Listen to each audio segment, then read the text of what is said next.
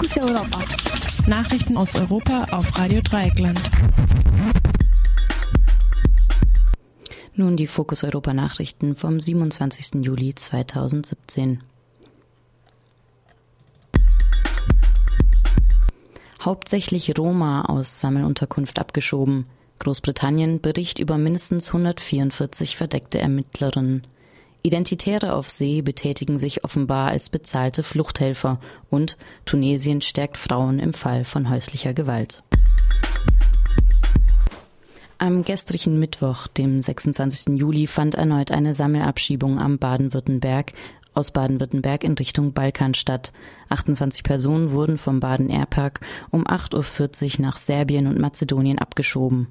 Betroffen waren diesmal wohl hauptsächlich Familien, die nicht aus der Lagerunterbringung herausgekommen waren. Laut Regierungspräsidium Karlsruhe wurden 16 Personen aus Landeserstaufnahmeeinrichtungen abgeschoben. Berichten zufolge soll es sich dabei insbesondere um Familien aus der BEA in Mannheim gehandelt haben. 23 der 28 Abgeschobenen gehören der Minderheit der Roma an. 13 der Betroffenen waren Kinder im Alter bis 14 Jahre. In Großbritannien hat es seit 1968 mindestens 144 verdeckte ErmittlerInnen gegeben, die vornehmlich linke Gruppen und Parteien ausspioniert haben. Das ergab eine öffentliche Untersuchung, der zudem insgesamt mehr als 1000 ausspionierte Gruppen benannte. Die Untersuchung war eingeleitet worden, nachdem in Großbritannien mehrere Fälle von Beziehungen zwischen verdeckten Ermittlern und Aktivistinnen sowie der Diebstahl von Identitäten toter Kinder zu Ermittlungszwecken öffentlich geworden waren. Insgesamt 16 der Ermittlerinnen sind namentlich bekannt, nachdem Journalistinnen und Aktivistinnen in diesen Fällen recherchiert hatten.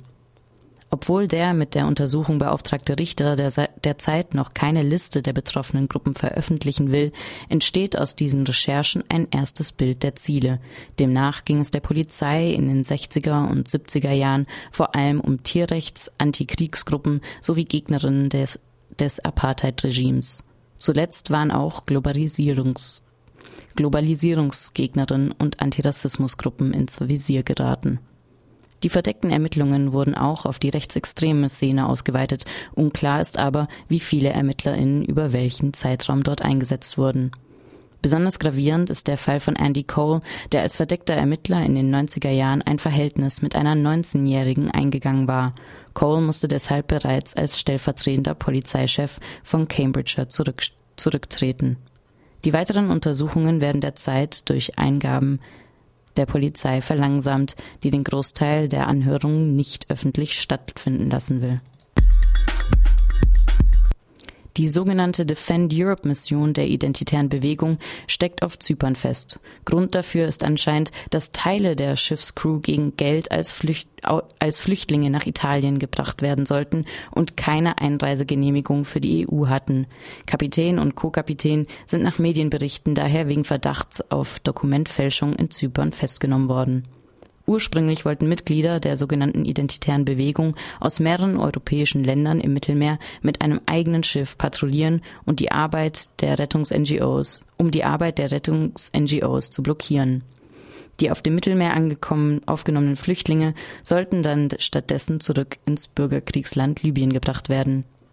Die zypriotische Behörde hatte laut dem Nachrichtenportal Kybris Postansi die Crew nach der Festnahme des Schiffs evakuiert und zum Flughafen gebracht, um sie, angeblich auf einen eigenen Wunsch, nach Indien zurückzuschicken.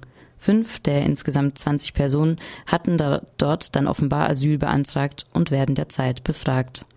Der österreichische Identitärenchef Martin Sellner wittert derweil eine Verschwörung der Behörden und diverser Asylrechts-NGOs. Unklar ist, ob das Schiff mit den rechtsextremen Aktivisten nach Ausschluss, Abschluss der Kontrollen die Fahrt Richtung Sizilien fortsetzen kann. Auch im sizilianischen Catania erwartet die Identitären kein freundlicher Empfang. Der Bürgermeister von Catania hat die italienischen Behörden aufgefordert, dem Schiff das Einlaufen in den Hafen zu untersagen. Das tunesische Parlament hat einstimmig ein Gesetz gegen häusliche Gewalt beschlossen.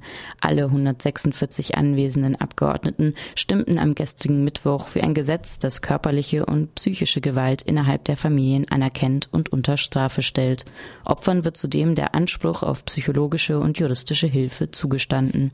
Das Gesetz regelt außerdem, dass das Zurückziehen einer Anzeige nicht mehr automatisch zur Einstellung der Ermittlungen führt. So soll der innerfamiliäre Druck auf Frauen reduziert werden, die bereits Anzeige erstattet haben. Die tunesische Frauenministerin Nazia Laabidi sprach nach der Abstimmung von einem historischen Projekt. Das Gesetz soll Anfang nächsten Jahres in Kraft treten.